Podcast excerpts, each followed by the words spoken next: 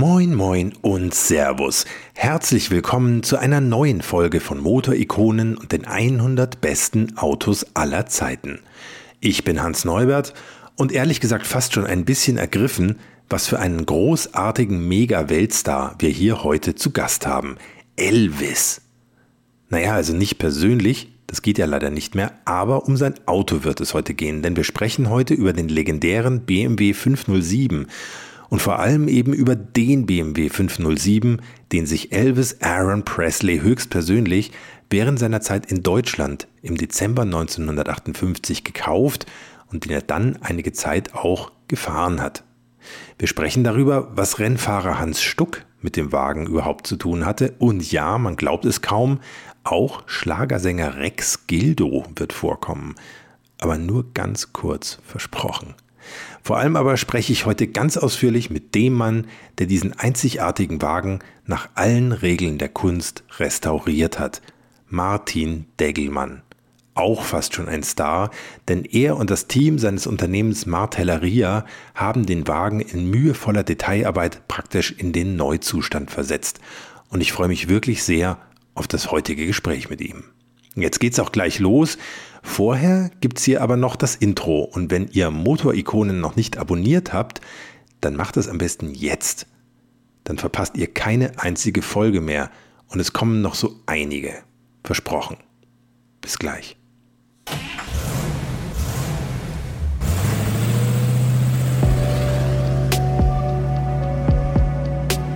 Hier kommt Motorikonen. Die 100 besten Autos aller Zeiten. Der Podcast mit Hans Neubert und seinen Gästen.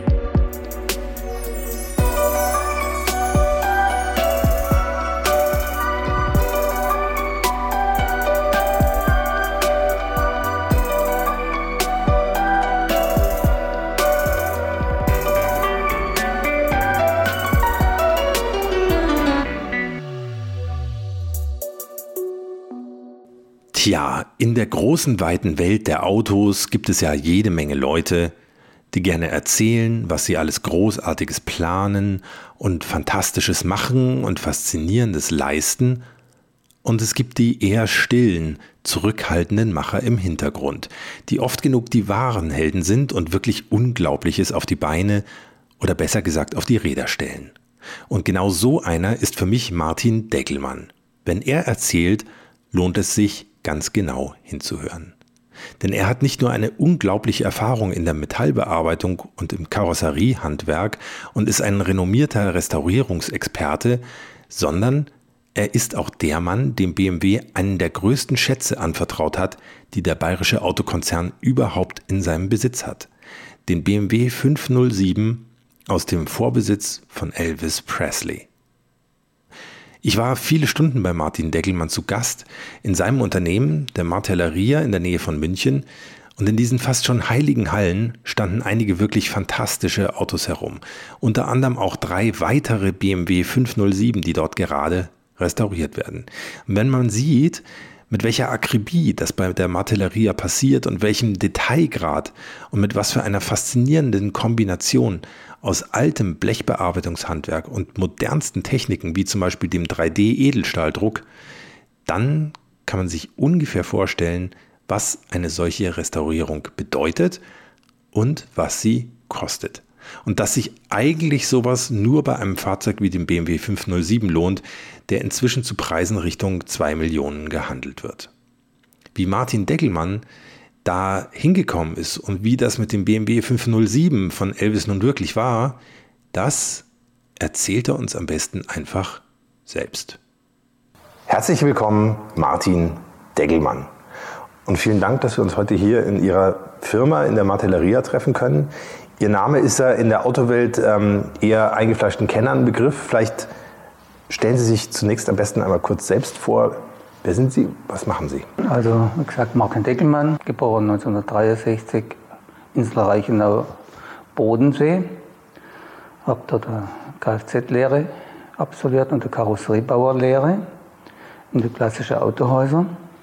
Mich hat dann, habe in Konstanz noch die Meisterprüfung gemacht und mich hat dann das Blechhandwerk interessiert und habe mich dann da im Raum München beworben. Mein erster Arbeitgeber war 1989 die Firma Lorenz und Rankel und dann bin ich in dieses Umfeld reingekommen, wie ich heute arbeite.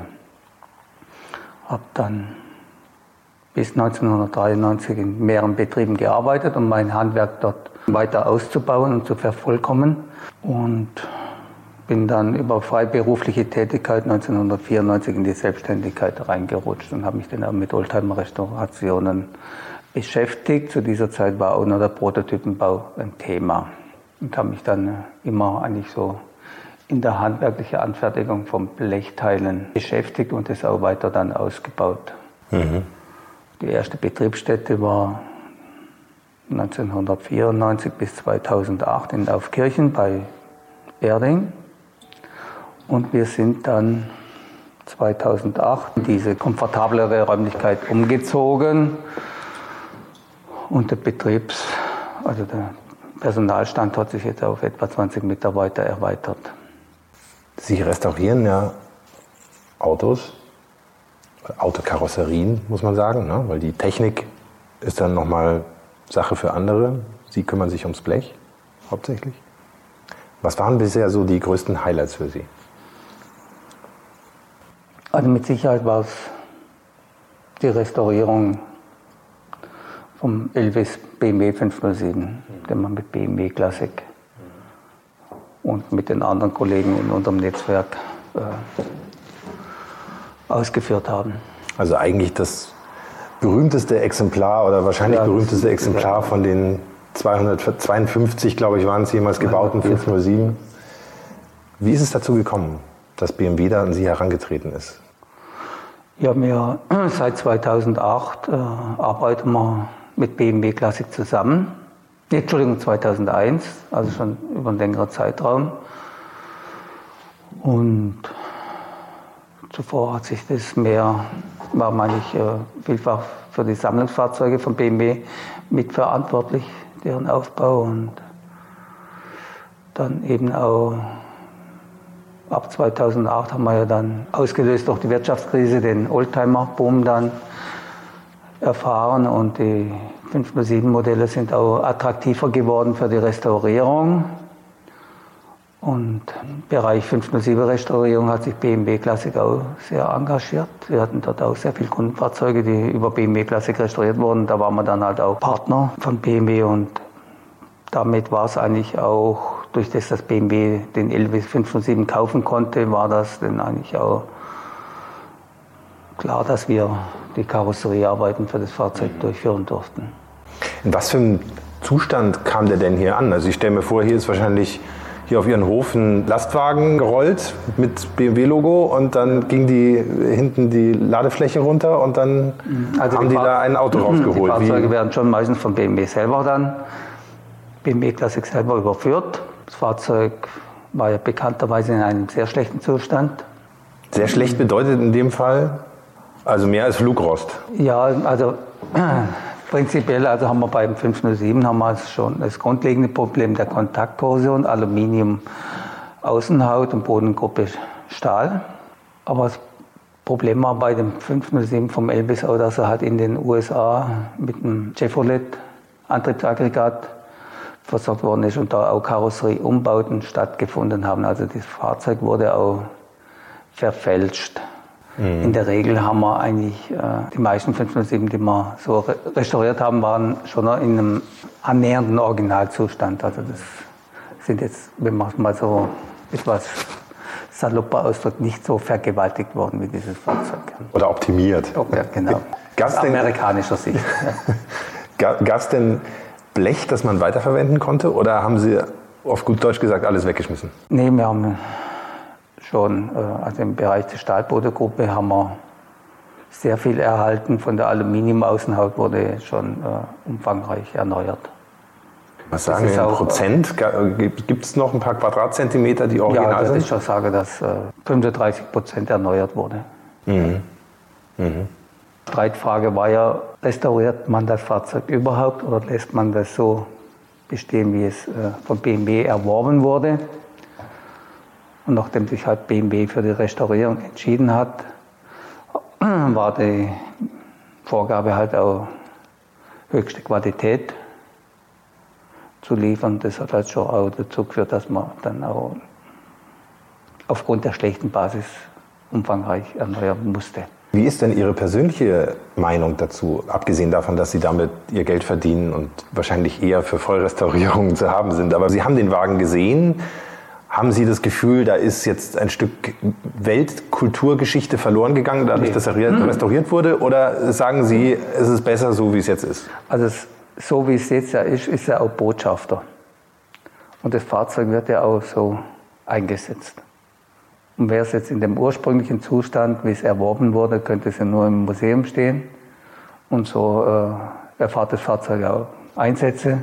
Ist auf verschiedene Oldtimer-Veranstaltungen unterwegs und präsent. Und das war auch im Sinne des Verkäufers Jack Castor, der das Fahrzeug mit Sicherheit an andere für einen weitaus höheren Preis verkaufen können, aber mit dem Wissen, dass BMW mit dem Fahrzeug der Kulturgeschichte beschreibt und das auch entsprechend präsentiert, war das für ihn dann das Argument, das Fahrzeug an BMW zu veräußern. Jetzt muss ich mal stellvertretend für alle Elvis-Fans da draußen fragen, und da gehört auch mein vierjähriger Sohn dazu. Gab es noch irgendwas, das auf Elvis hingewiesen hätte an dem Wagen? Also versteckte Botschaften von ihm oder vergessene Socken oder äh, woran gemerkt ja. hat, also dieses Auto hat mal Elvis gehört. Hat man da noch irgendwas gesehen davon? Also es kommt immer mal vor, dass wenn man Auto dann zerlegt, dass in ganz versteckten Winkeln irgendwelche Hinweise sind auf, auf die Fahrzeuggeschichte, auf Besitzer. Das gibt es immer wieder. Beim Elvis war es jetzt schon bedeutend. Das Fahrzeug wurde weiß an BMW ausgeliefert in München. In der Zeit war er in Bad Nauenheim stationiert und er hat es noch in der Zeit, wo er in Deutschland stationiert war, hat es noch rot umlackieren lassen. Die Legende besagt angeblich, äh, weil die Damen mit rotem Lippenstift ihre Telefonnummer auf dem Fahrzeug hinterlassen haben. Das weiß man jetzt nicht, ob es stimmt, aber. Auf jeden Fall eine schöne auf Geschichte. Auf jeden Fall äh, wurde das Fahrzeug in Deutschland noch rot lackiert. Später wurde es äh, schwarz oder, oder ein ganz oder ein dunkelblau lackiert und dann nochmal rot. Also es hat vier Farbschichten. Die Farbschichten wurden von der Gundula Tut, die für eben Farben sehr bekannt ist, äh, wurden die freigelegt. Und das ist eigentlich so äh, das Bedeutende an dem Fahrzeug, oder das, mhm. dass man die Farbschichten freilegen konnten, die irgendwie so in Deutschland aufgebracht hat. Dass man das wirklich nachvollziehen ja, konnte. Das konnte nachvollziehen. Mhm. Und das ist auch an der mhm. A-Säule, ist das im Bereich, ist das noch dargestellt, ganz bewusst. Mhm. Und da sieht man es dann. Muss ich mal genauer hinschauen, wenn ich ihn das nächste Mal anschaue. Also an der Fahrerseite A-Säule ist ein ganz kleiner Bereich, das ist so wie eine Treppe, da sieht man das mhm. weiß, dunkelblau, Nee, Entschuldigung, weiß-rot, dunkelblau-rot, genau. Und das sind auch wirklich die Originalfarbschichten oder haben Sie ein bisschen nachgeholfen? Originalfarbschichten. Mhm. Das heißt, keine alten Elvis-Haare, kein, kein Lippenstift. Für das. keine, Elvis, keine Elvis-Unterhose nee, im Kofferraum. Der Zeitraum, nachdem der Elvis das Fahrzeug dann weiter veräußert hat, doch zu groß. Ja. So sind also, war, kann man sagen, nicht viel Spuren von ihm immer geblieben. Diese Lackierung, die Elvis da aufgebracht hat oder aufbringen lassen hat, die kommt man freilegen und darstellen und mhm. nachweisen. Mhm. Macht das für Sie einen Unterschied emotional so bei der Arbeit, ob das ein berühmtes Fahrzeug ist oder vergisst man das dann während der Arbeit und sieht dann da einfach, ja, wie soll ich sagen, also, ein, ein, großes Werkstück ja, aus Metall? Natürlich im, im ersten Moment äh, ist es anders wie andere Fahrzeuge, aber der Alltag holt einem auch ein und sicherlich war es immer bedeutender wie ein anderes Fahrzeug. Wenn, wenn ein Wagen so stark korrodiert, wollte ich jetzt sagen, aber eigentlich muss man sagen, fertig ist. Ähm, wo fängt man da an? Wie geht man so eine Restaurierung ran? Wie, wie packen Sie das an? Gut, also im ersten Anfangs wird das Fahrzeug komplett zerlegt, Technik ausgebaut, Innenausstattung ausgebaut. Wahrscheinlich dokumentiert, oder? Ja, oder, oder müssen Sie es nicht mehr dokumentieren, weil Sie sowieso wissen, wo welches Teil hinkommt? An, an ja, das wissen wir also von der Seite nicht, oder? Also das ist nicht notwendig, weil man es nicht zuordnen können dann bevor man entsprechend so ein Fahrzeug zerlegt, werden schon umfangreich Fotos gemacht. Mhm. In diesem Fall war es so, dass es klar war, dass die Aluminiumhaut abgelöst, von der Bodengruppe notwendigerweise abgelöst wird und das Fahrzeug dann oder die Bodengruppe im Tauchlackverfahren entlackt wurde. Tauchlackverfahren muss man vielleicht erklären Chemi kurz. Chemisch, also chemisches chemische. Tauchbad. Ähm, chemisches Tauchbad, dann wird die Karosserie instand gesetzt und im Anschluss erfolgt dann eine KTL-Behandlung, auch wieder im, Ta im Tauchbad. KTL müssen Sie vielleicht auch kurz erklären. Ist Kartophoresische Tauchlackierung. Autoindustrie macht es mit den modernen Autos.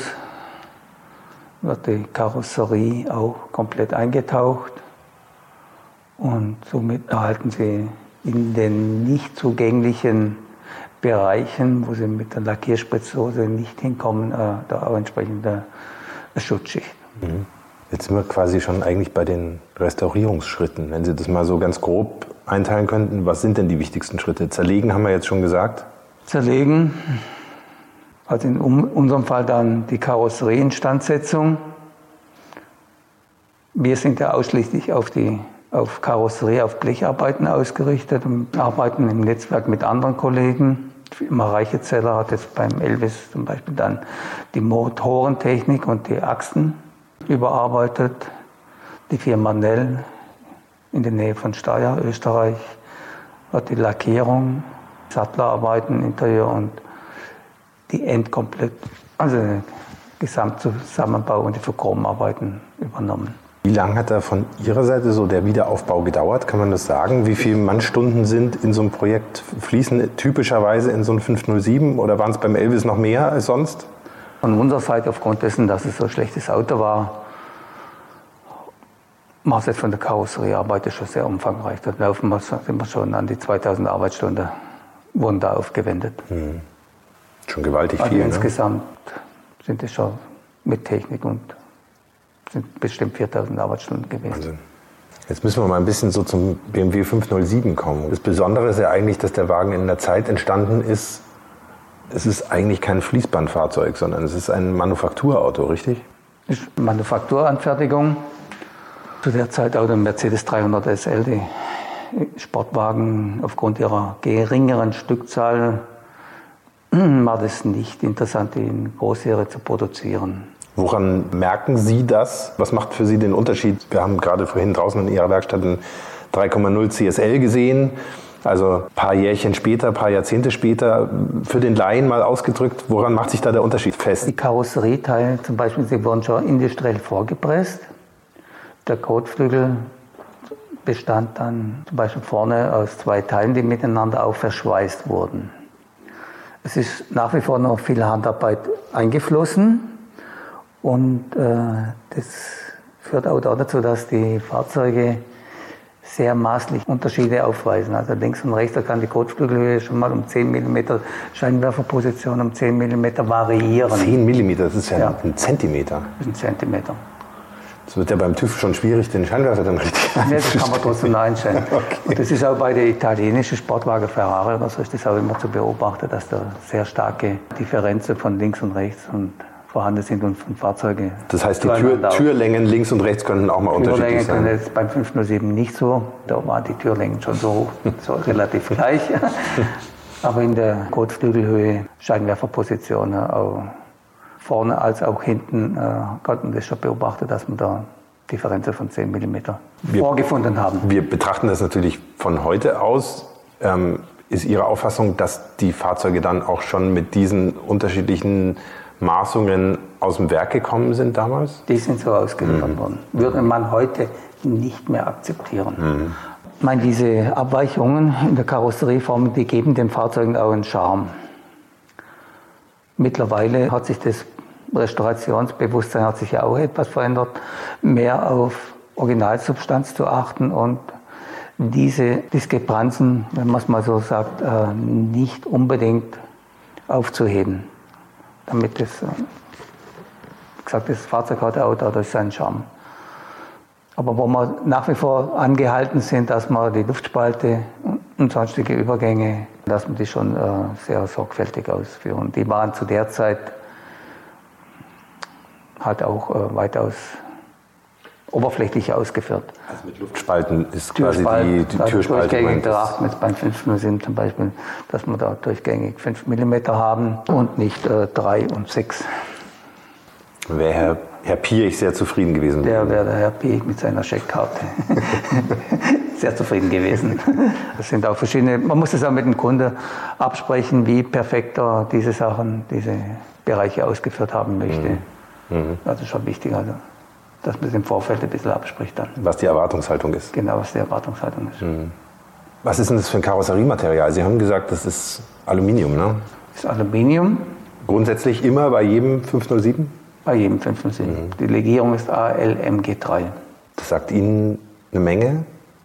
Mir sagt es nicht so viel. Ist es besonders hartes Aluminium? Es ist ein sehr, oder, ähm, sehr Ding. Also gut, haben, es ist ein sehr hartes, anspruchsvolles Aluminium.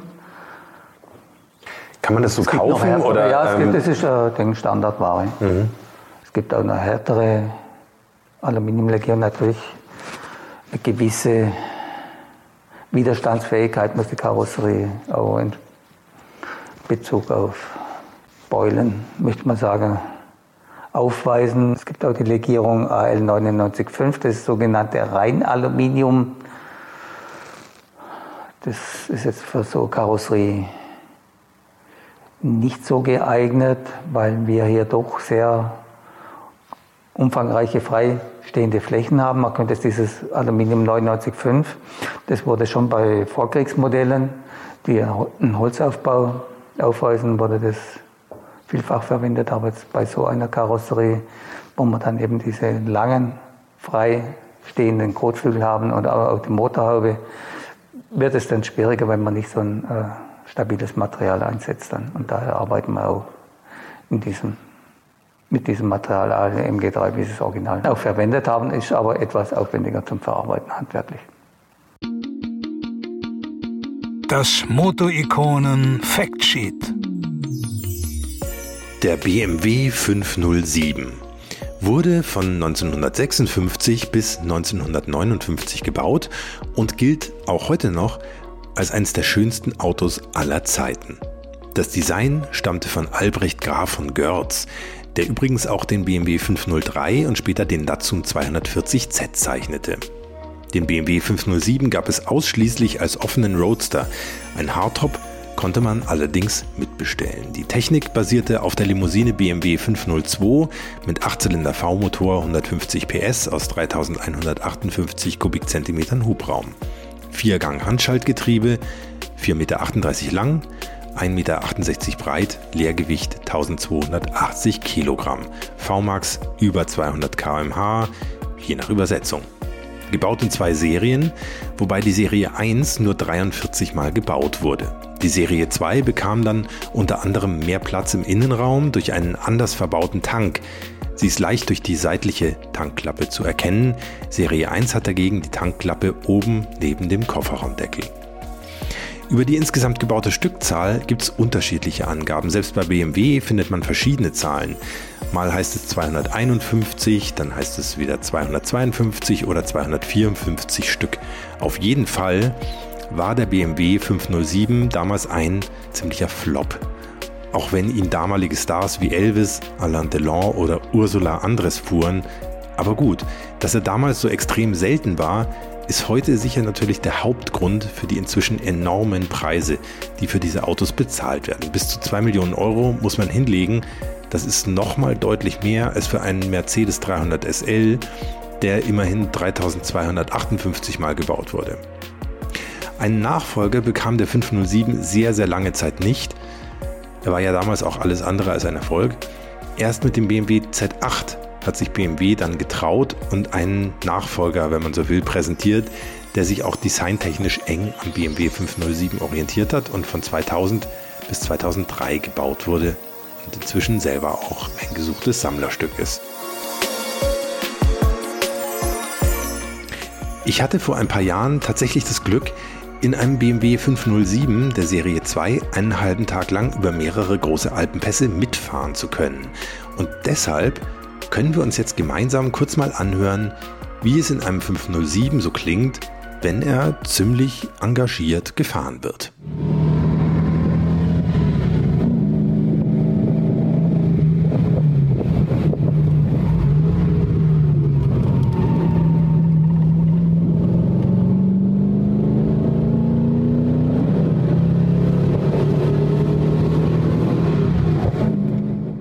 Sitzen ja hier direkt neben seiner zeitgenössischen Holzform, auf die dann ein Kotflügel aus Aluminium aufgebracht ist. Können Sie mal kurz erklären, wie, wie das funktioniert? Wie, wie ist das entstanden? Das ist eine Holzform aus der ursprünglichen Fertigung vom 507, aus dem BMW-Werk sozusagen. Wie hat man damit gearbeitet? Also diese Form, die ist, äh, wie gesagt, besteht aus Holz hat verschiedene Aluminium-Einlagen, wo wir starke Umformungen haben. An den Stellen, wo es besonders stabil sein muss. Wo, ja. wo viel Umformung stattfindet, mhm. damit er die gewisse Standzeit aufweisen kann. Man sieht auch, dass auf dieser Form gearbeitet wurde. Mhm. Was ist das für ein Holz? Eiche? Oder? Das ist äh, normale Esche, mhm. ein bisschen widerstandsfähig. Aber wir in diesen ganzen Restaurierungen, die wir durchgeführt haben, haben wir immer festgestellt, dass wir dort äh, industriell vorgefertigte Karosserieteile vorgefunden haben. Die Vermutung von uns, also dieses Modell, was wir da vor, gerade vor uns finden, hat ja auch eine Begründung. Ich vermute, dass die ersten vielleicht zehn Fahrzeuge auf so eine Form angefertigt wurden. Und dann, um doch wirtschaftlicher zu sein, äh, dann den, auch den industriellen Prozess der Karosserie-Vorfertigung eingeschlagen wurde. Aber hierzu konnte ich bis jetzt noch von niemand eine Stellungnahme bekommen. Wir haben also viele ältere Herren, die noch ein bisschen Wissen aus der Produktionszeit da verfügen, und aber mittlerweile bekommen wir da immer weniger Informationen.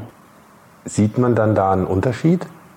Also wenn man an, an Ihrer Position ist, sieht man einen Unterschied in der Art, wie das Blech bearbeitet worden ist, wenn es gepresst wurde oder wenn es von Hand mit einem Hammer äh, über die also Form gedengelt wurde? Ja, man sieht jetzt, wie gesagt, ein handgefertigtes Bauteil und Mart, also wenn ich es mal so sage, Martelleria ist ein Kofferwort von Hammer und Karosserie, also ein Hammer, Karosseriewerkstatt. Also Hammer ist bei uns ein Werkzeug und ein Hammer mhm. hinterlässt auch Spuren. eine Spur, oder? Ja. Also man sieht, dass es bearbeitet wurde, es ist aber sauber bearbeitet. Es ist erkennbar, dass ein handwerklicher Prozess hier, ein umfangreicher handwerklicher Prozess stattgefunden hat und das sehen wir bei diesen entlackten Karosserien, die wir so immer aufgebaut haben, haben wir das nie vorfinden können. Mhm. Mhm. Es gibt ja an der Karosserie durchaus noch so neuralgische Punkte, die dann noch nicht mal in Blech sind, sondern in Holz. Wir haben vorhin den Verdeckkasten gesehen.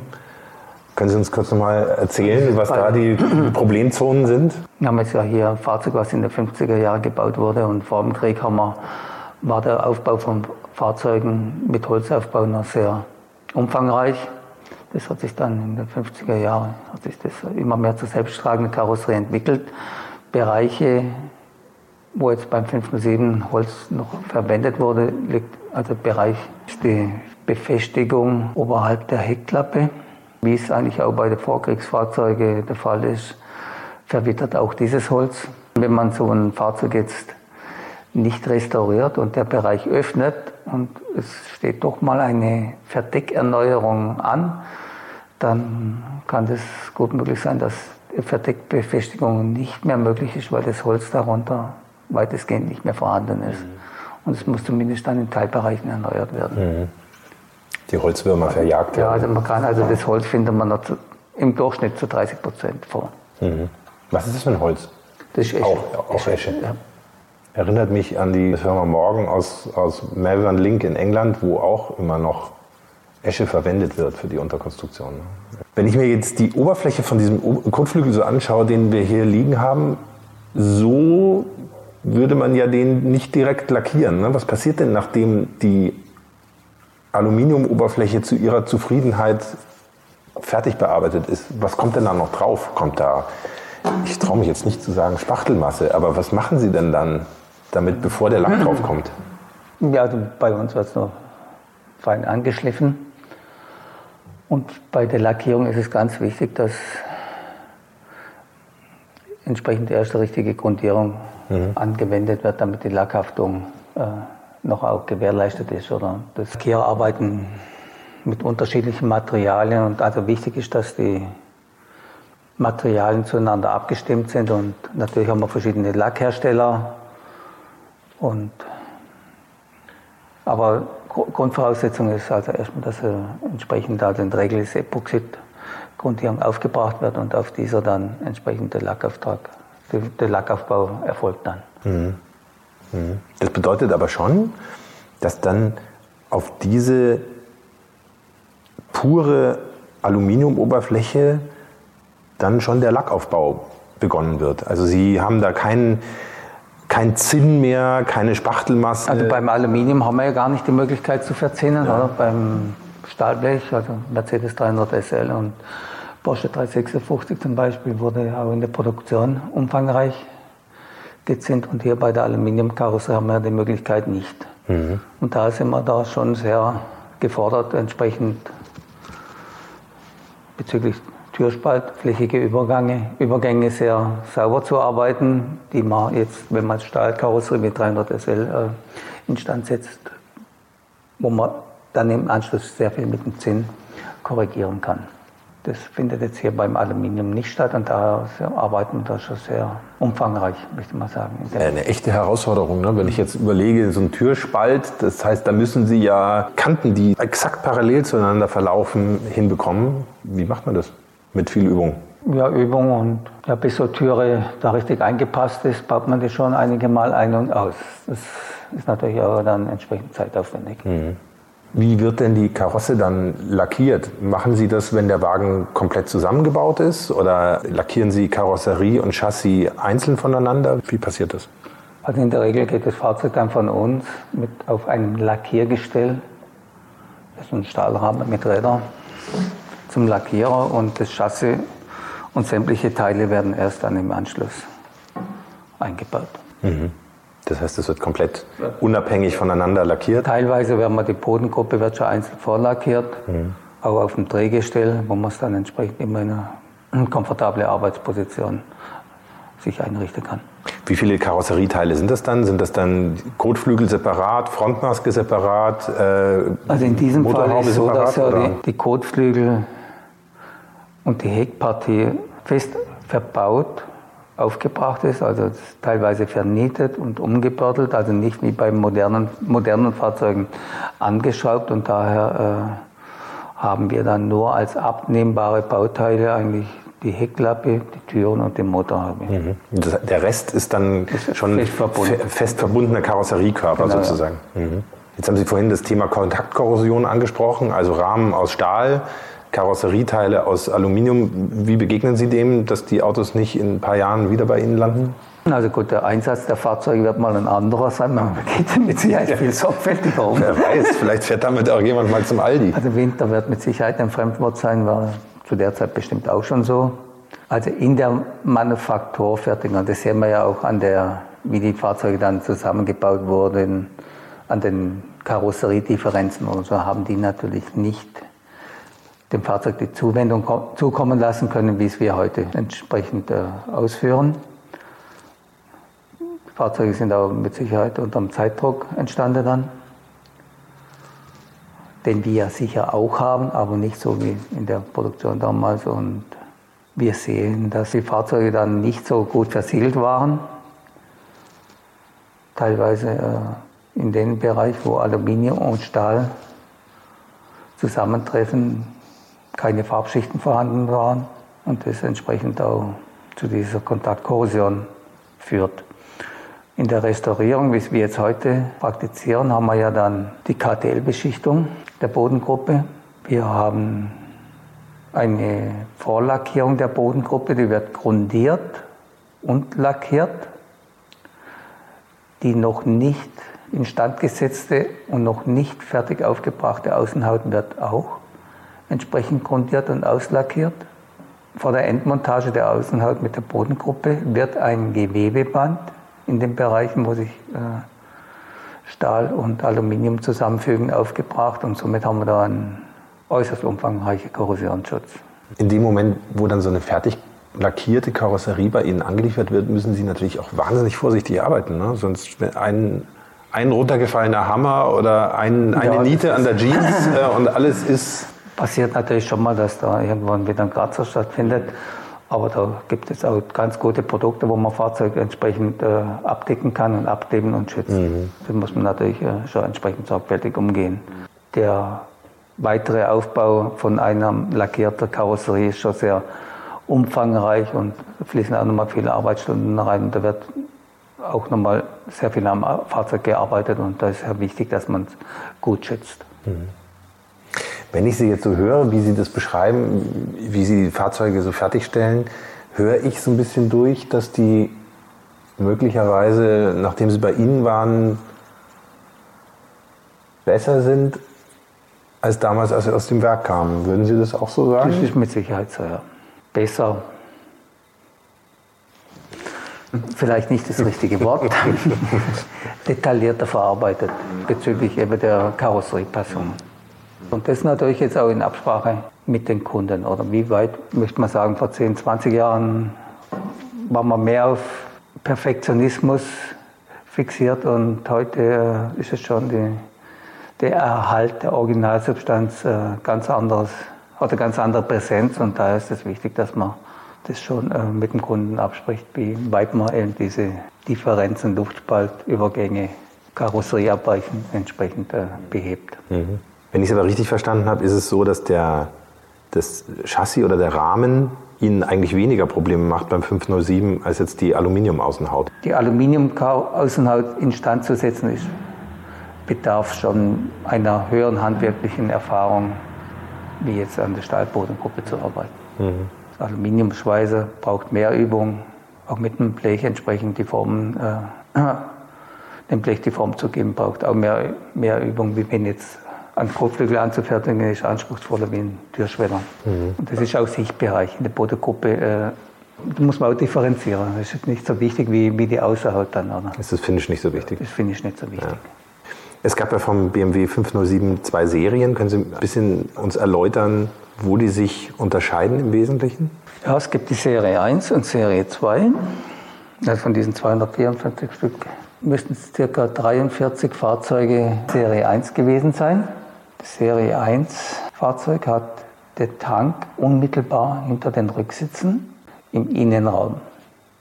Das führte dazu, dass halt auch der Innenraum etwas beengter war und der Absatzmarkt USA für die Kunden war das, das Fahrzeug dann einfach vom Innenraum etwas zu klein. Also der Absatzmarkt USA war sehr wichtig.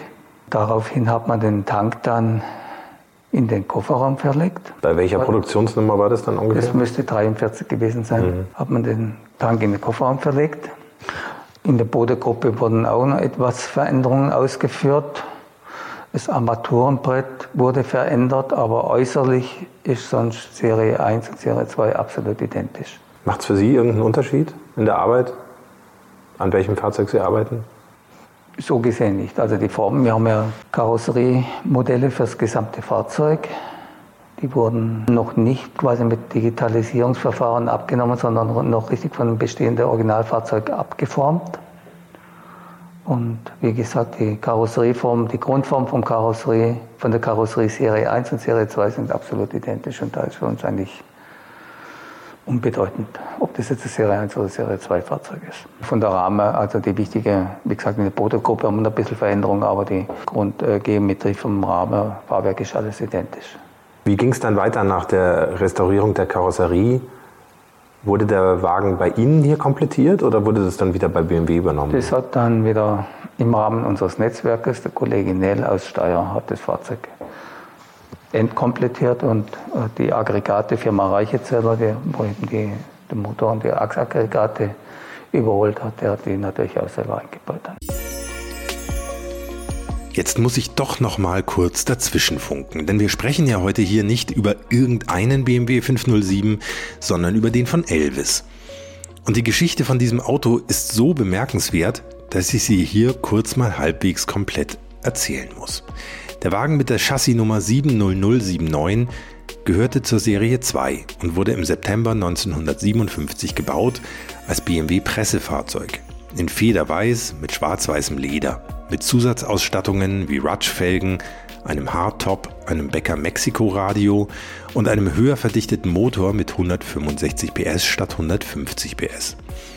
Der Wagen stand mit dem Kennzeichen MJX 800 auf dem BMW Messestand auf der IAA in Frankfurt und sollte auch danach dem schwächelnden Absatz des 507 ankurbeln. Dafür fuhr der Rennfahrer Hans Stuck das Auto unter anderem auch bei mehreren großen Bergrennen und hatte damit durchaus Erfolg, zum Beispiel mit dem Klassensieg beim Großen Bergpreis von Deutschland am Schauinsland in Freiburg 1958. Der Wagen hatte auch einen Filmauftritt im Film Hula Hop Conny mit Cornelia Frohbös und, man glaubt es kaum, Rex Gildo in den Hauptrollen, der sich damals allerdings noch Alexander Gildo nannte, warum auch immer. Erst dann kam schließlich Elvis ins Spiel, der nämlich als US-Soldat in Deutschland stationiert war und ziemlich bald schon keine Lust mehr auf seinen VW Käfer hatte. Der BMW 507 war inzwischen an einen Frankfurter Händler, das Autohaus Wirth, verkauft worden. Am 21. Dezember kaufte Elvis dort den Wagen, ließ den Motor gegen eine zivilere 150 PS Version tauschen und das Federweiß ein halbes Jahr später in Rot umlackieren. Elvis nahm den Wagen dann nach seiner Militärzeit mit in die USA. Kurz darauf verkaufte ein Chrysler-Händler das Auto schon weiter an einen Herrn Tommy Charles für 3500 Dollar. Der gute Mann ließ einen Chevy V8 einbauen und fuhr damit angeblich Drag Races. 1966 kaufte Lloyd Cottle das Auto, ein Air Force-Pilot. 1958 schließlich ging der Wagen an Jack Castor in San Francisco, der ihn bis ins Jahr 2014 behielt. Nur unter der Bedingung an BMW verkaufte, dass er wieder in seinen ursprünglichen Zustand versetzt werden würde und natürlich auch in seine ursprüngliche federweiße Farbe. Und genau so ist es dann auch passiert, in zwei Jahren mühevoller Arbeit. Der Wagen ist heute wieder quasi im Neuzustand, auch und besonders dank Martin Degelmann. Und es gibt nur eine einzige kleine Stelle, die zumindest erzählt, welche Farben er im Lauf seines Lebens schon getragen hat. Weiß, Rot, Schwarz, dann wieder Rot. Rechts unten am vorderen rechten Türausschnitt könnt ihr es sehen. Natürlich nur, wenn euch der nette junge Mann in der Motorworld in München mal die Beifahrertür aufmacht. Übrigens, schönes Detail am Rande, der Wagen trägt heute wieder sein altes Kennzeichen MJX 800, wenn er auf der Straße unterwegs ist. Allerdings inzwischen mit einem H hinten dran. Was hat Sie während Ihrer Arbeit an dem Auto am meisten beeindruckt? Anfangs war natürlich großes Aufsehen, nachdem das Fahrzeug auch präsentiert wurde, unrestauriert und dann auch bekannt gegeben wurde, dass es restauriert wird. Da waren wir dann natürlich auch mal ein bisschen im Gespräch. Erfreulicherweise war es auch gut war für uns, dass BMW auch mit dem Thema offen umgegangen ist, wo das Fahrzeug und wer das Fahrzeug und wie es gemacht wird. Es war sogar 2016 zum 100-jährigen Bestehen von BMW, war auch einstündige Dokumentation in der ARD zu sehen. Und da war, das Fahrzeug befand sich zu der Zeit auch noch bei uns, war gerade in der Fertigstellung, in der Endphase der Fertigstellung. Und da wurde auch noch umfangreich gefilmt. Dieser Beitrag war dann auch in der Sendung, die bei ARD dann ausgestrahlt wurde. Und somit haben wir da schon sehr viel Presse und Aufmerksamkeit bekommen, die wir sonst bei anderen Fahrzeugen nicht vorfinden. Saßen Sie zum Schluss mal drin oder sind Sie mal gefahren mit dem Fahrzeug? Gefahren bin ich jetzt noch nicht, aber ich habe das Fahrzeug dann auch im Rahmen der Fertigstellung mal überführt. Überführt heißt? Im Anschluss haben wir auch nochmal Nacharbeiten gehabt, dann zum Schluss Fertigstellungsarbeit von unserer Seite auch. Und dann ist man dann natürlich auch mit dem Fahrzeug in Berührung gekommen und bin auch mal drin gesessen. Selbstverständlich, ja. Und fühlt sich gut an? Fühlt sich gut an, in jedem Fall. Haben Sie denn während der Restaurierung da draußen so ein bisschen Elvis gehört oder bleibt das Radio aus bei Ihnen? Also wir haben schon Radio, aber wie gesagt, mit dem Radiohörer ist bei uns auch nicht so, weil wir ja schon mit dem Hammer arbeiten und äh, schon, äh, schon relativ äh, umfangreiche Grundgeräuschkulisse in der Werkstatt haben. Ja. Ich, ja. Es gab 254 Stück, haben wir jetzt gelernt. Wie viele davon waren schon in Ihrer Hand? Ich meine, wir waren jetzt draußen in der Werkstatt, da sind jetzt, glaube ich, drei. Einer ist beim Lackierer. Fehlen noch 250 Stück. Den vom Elvis haben wir auch gerade besprochen, sind noch 249. Wie viel davon waren dann schon hier bei Ihnen? Können Sie das Also sagen? Haben Sie nicht das jetzt mal mitgezählt? wirklich in Ruhe zusammenzählen. Also in der Hochphase haben wir mal acht Fahrzeuge im Haus gehabt. Ich schätze schon, dass ich mich mit 30, 40 Autos beschäftigt habe. Was auch durch das, dass die Fahrzeuge bewegt werden, nicht nur von BMW, auch von Privatkunden sind die natürlich auch nicht verschont, auch mal einen Unfallschaden zu haben. Das haben wir eigentlich sehr viele. Muss man bedauerlicherweise schon für uns jetzt, für uns ist natürlich Geschäft, also, aber das Fahrzeug ist nicht vorteilhaft, aber das sehen wir auch in den Restaurierungen, wo wir durchführen, dass Fahrzeuge vielfach einen Unfallvorschaden aufweisen und wie gesagt auch sonst, wenn die Fahrzeuge jetzt auch Oldtimer-Veranstaltungen auch sonst im Straßenverkehr bewegt werden, haben wir also sehr viele Unfallschäden schon die letzten Jahre wieder instand gesetzt. Naja, die sind dann natürlich auch schon 60, 70 Jahre unterwegs. Da bleibt es natürlich nicht aus. Ne? Das ist natürlich schon eine lange Lebenszeit, in der sowas mal passieren kann. Ne? In jedem Fall. Ja. Gab es da eigentlich spezielle Sicherheitsvorkehrungen? In dem Moment, wo so ein prominentes Fahrzeug hier bei Ihnen war, stand da immer ein Sicherheitsdienst vor der Tür oder Ja, also so, haben Sie einfach immer doppelt abgeschlossen? das Abschließen alleine reicht ja nicht. Also Grundversicherung ist wichtig, oder? Natürlich haben wir auch äh, andere Faktoren, nicht nur Einbruch, Diebstahl, es gibt natürlich auch Brand und so, wo man schon immer äh, achtsam sein muss, dass da nichts zu Schaden kommt. Aber hohe Werte befinden sich ja durchgängig bei uns, auch bei anderen Kollegen. Also mit dem Thema muss man schon richtig umgehen, umfangreich versichern, aber wahrscheinlich die beste Versicherung wird wahrscheinlich nie ausreichend sein. Daher einfach darauf achten, dass dieses Worst Case nie eintritt dann. Der Wagen steht ja momentan in der Motor World in München und sieht unfassbar perfekt aus. Also man hat das Gefühl, der ist seitdem nie wieder auf der Straße gewesen. Besuchen Sie ihn auch manchmal? Ja, ich war jetzt auch im Rahmen der Eröffnung von der Motorworld auch mal dort zugange, habe natürlich auch wieder gesehen. Streicheln Sie den dann ein bisschen oder wie, wie gehen Sie? Den haben zuvor gestreichelt. Also sicherlich werden Fahrzeuge, auch gerade von BMW, Mercedes, Porsche auch sehr stark auf Oldtimer-Veranstaltungen bewegt. Das wird jetzt mit diesem Fahrzeug nie so stattfinden, glaube ich. Also dafür hat der BMW auch eine weitere 507. Aber dennoch er, wird er auch gefahren, sicherlich, aber und ist damit auch der Öffentlichkeit zugänglich. Das war immer, liegt auch im Interesse des Jack Castor, der das Fahrzeug der BMW veräußert hat. Und selber, Sie sehen es auch hier, wir haben hier eine kleine Elvis-Gedenkecke. Ja, ein Gedenkschrein. Und äh, also ich mag auch sehr seine Musik, aber jetzt auch Oldtimer-Veranstaltungen trifft man ja immer Elvis-Clubs und so, die da Souvenirs und so verkaufen. Wir haben jetzt da eigentlich auch ein bisschen für das Thema, bin ja auch etwas sensibilisiert, das was ich zuvor nicht war. Und also schon auch zu bedauern, dass er sich so, dass er so früh sterben musste. Und also, ich mag seine Musik sehr gern. Und sicherlich ja, eine tolle Geschichte, dass wir das Auto machen durften. Auch die anderen 507. Es ist einfach ein unwahrscheinlich schönes, tolles Auto.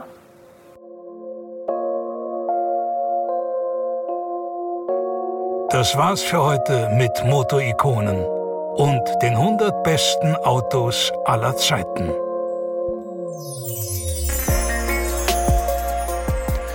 Ja, stimmt. Das war's wirklich schon wieder für heute mit Motorikonen und den 100 besten Autos aller Zeiten.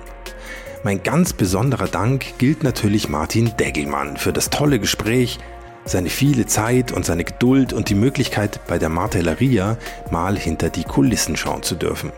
Und meinen herzlichen Dank natürlich vor allem auch an euch fürs Zuhören, für die vielen tollen Rückmeldungen und Kommentare.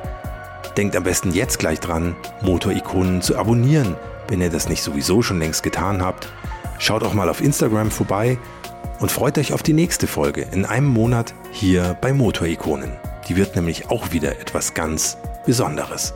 Bis dahin alles Gute, fahrt nicht zu schnell, tschüss und Servus, euer Hans Neubert.